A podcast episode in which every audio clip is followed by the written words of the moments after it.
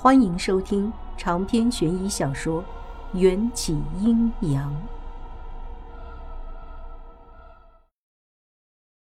以前人们总是把适合上吊的树叫做歪脖子树，把上吊而死的人叫做吊死鬼。死于上吊、跳楼、溺水这三种死法的鬼，与其他鬼魂不同。这些鬼魂想要投胎，就必须找到一个可以顶替他们在阴阳夹缝之间受刑的鬼魂，才可以偷偷的投胎转世。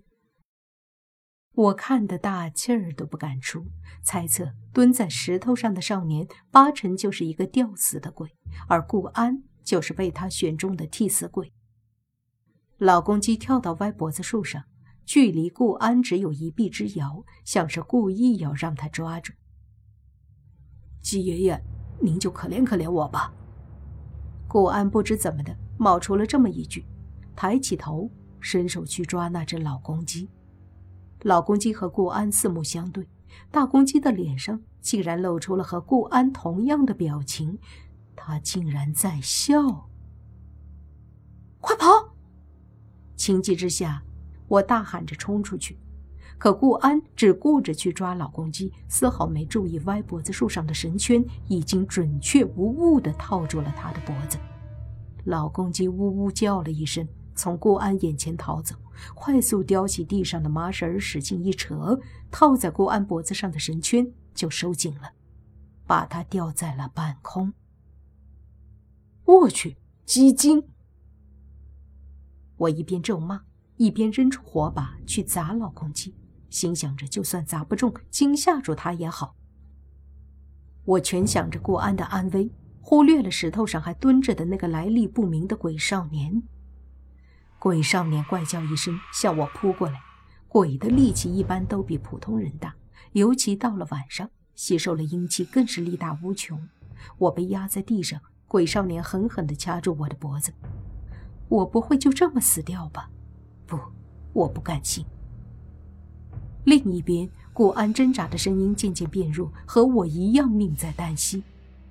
就在我快要去见阎王的时候，掐住我脖子的力量不见了，周围传来一个女子喊话的声音：“王婆，找到你家外孙女了。”女子梳着两条长长的麻花辫单眼皮，鹅蛋脸，皮肤白嫩的，好像能掐出水来。他一只手拽着鬼少年的头发，另一只手轻而易举的就把我从地上拉起来。这人力气真大。你就是王元宵吧？我是你师姐景千夏。我顾不得他那番莫名其妙的自我介绍，看向那棵歪脖树，那边还有一个。老公鸡好像知道斗不过这个梳麻花辫的女子，紧张的浑身筋毛都炸了起来。却还是铁了心要吊死顾安做替死鬼。看在你忠心护主的份上，赏你个痛快。景千夏从包袱里掏出一枚老旧的铜钱，一击命中，打断了老公鸡的脖子。顾安咚的一声摔在地上，一边挣脱脖子上的绳圈，一边剧烈的咳嗽。鬼少年看见老公鸡被打死，表情悲愤而又惊恐。不断的发出我听不懂的尖叫，像是在辱骂景千夏。后者不以为然的用小指掏掏耳朵。吵死了！本仙姑现在就结果了你。景千夏说着，又掏出一枚铜钱。且慢，这小鬼留下有用。外婆喘着粗气的声音从林子里传来。我激动的跑过去，见到外婆的模样，猛地鼻头一酸。外婆是个瞎子，一般出门给人家摸骨的时候，都是让小车接送的。遇到有上下山的路，也要有轿夫背着才肯走的。可是外婆算出我有危险，奋不顾身的进到山里来救我。此刻，他膝盖、手掌上都沾满了山泥，不问可知是一路上着急赶来，摔倒了又再爬起来。傻孩子，外婆不痛，以后出门记得要把伞带上。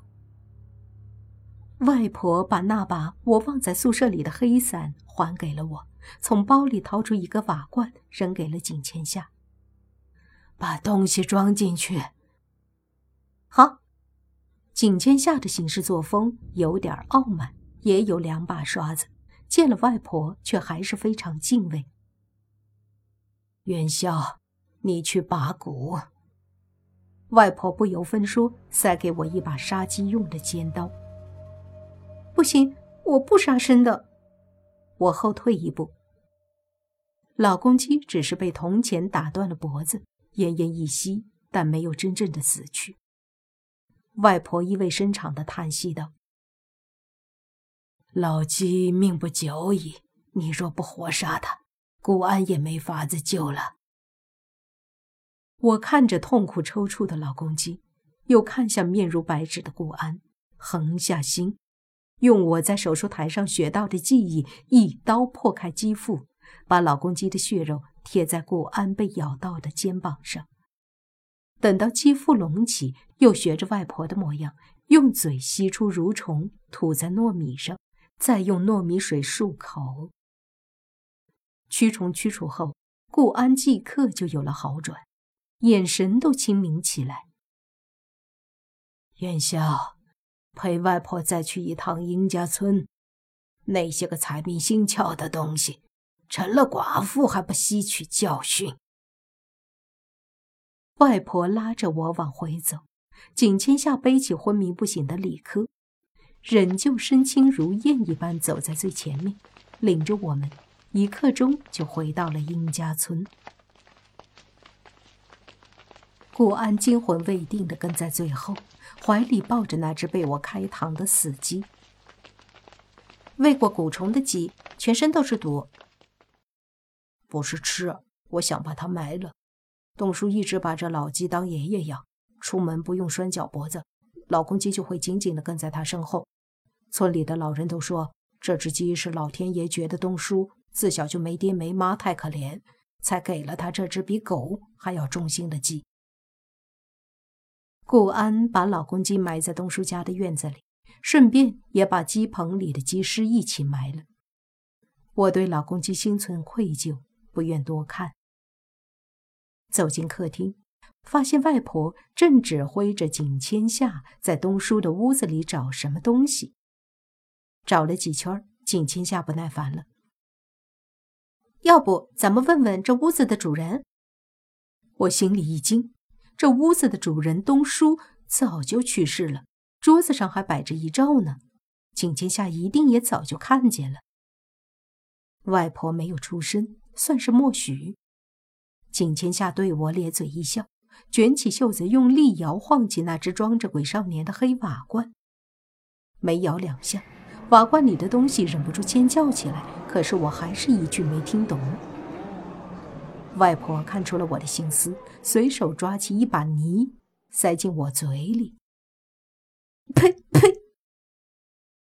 泥巴的味道着实不怎么样。农村的泥土里总会夹杂着一些鸡屎、牛粪，吃得我一阵恶心。现在能听见了吧？景千夏好像是为了我，又使劲摇了几下黑瓦罐。突然，瓦罐里传出了一个像老鸭叫似的男人的声音。遗书上记载，男孩一般长到十三四岁就会进入变声期，这时候说话的声音非常的难听。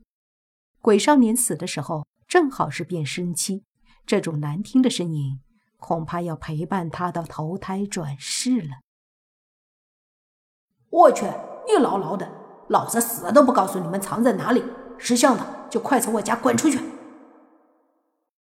听到这儿，我算是弄明白了，瓦罐里的鬼就是顾安所说的那个东叔。可这东叔到底藏了什么东西，我还是一头雾水。阳间和地府之间，就是靠着厚厚的泥层隔开的，所以人吃泥可听懂鬼话，鬼吃泥就能口说人言。外婆淡然开口，像是背书一般。景千夏捏着鼻子，拿来一碗臭烘烘的牛粪，对着瓦罐威胁：“再给你一次机会，说东西藏哪儿了？如若不然。”别怪我用牛粪灌顶，让你永无翻身之日。粪便这类污秽的东西，对于普通鬼魂来说，那是避之不及。并不是说这些东西对鬼魂有什么杀伤力，而是沾了这些污秽，就再也没办法进入阴司，也就没法投胎转世了。瓦罐里一下没了动静，东叔好像在思考。景千夏不耐烦的用手指敲敲瓦罐，不说，我这碗牛粪可就倒下来了。别，我说。东叔的身影软下来，慢慢叙述起事情发生的经过。一个月前，正好是雷雨时期，一击惊雷，在殷家村所在山头上劈出了一条大裂缝。太婆好事，就让他儿子去山里看看。这一看，可把他乐坏了。原来缝隙下面。是一条三米来宽的甬道，甬道很长，直通山腹。太婆的儿子走了十来米，就不敢再走了。折回来的时候，他踩到了什么东西，捡起来一看，竟然是半块花纹罕见的玉佩。后来，太婆的儿子偷偷把那玉佩拿出去给专家鉴定，专家说是这玉至少是秦朝时期的产物。当下就要两万块拿下。殷家村是个有名的贫困村，太婆的儿子预感到这次很有可能是村子发财的好机会，卖了玉佩就急急忙忙赶回来，说了这事儿，秘密通知村民们都加入到开挖甬道的队伍里。东叔也是那时候才知道，原来殷家村的地底下还藏着一个秦朝时期的大官的墓。这些我都知道，我就问你，东西呢？在灶台下面。外婆听到这儿，松了口气，示意景千夏去灶台下取。不一会儿，景千夏找出一只软绵绵的布包，拍干净上面的灰，递给外婆。外婆双手接过布包，用她那双盘满经络的老手用力一按，沉声喝道。不是这个，我问的是你挖到的那枚官印，就在布包里。挖到的当天，我就仔仔细细把官印包裹好，藏到灶台底下，谁也没告诉我。东叔斩钉截铁的回答。然后呢？外婆又问。然后我就上床睡觉了，醒来的时候却发现身处外脖子树下。我看见自己的尸体吊在树上，才意识到自己已经死了，而且村里的男人竟然也在那天晚上全都上吊死了。天亮的时候，后山的树上挂满了死人。我纵然是鬼，也被吓散了半副魂魄。更奇怪的是，其他村民的鬼魂都不知去了哪儿，只剩下我一个，成了孤魂野鬼，整日飘荡在山上。直到昨天晚上，鸡爷找到了我，说是给我找到了一个替死鬼，好让我投胎。说到最后，东叔有点心虚。外婆懒得看那布包，就扔在桌子上。我好奇的抖开一看，布包里果真没有他们要找的官印，里面却也不是空的，而是包着一堆烧焦了的灰。长篇悬疑小说《缘起阴阳》本集结束，请关注主播，又见菲儿，精彩继续。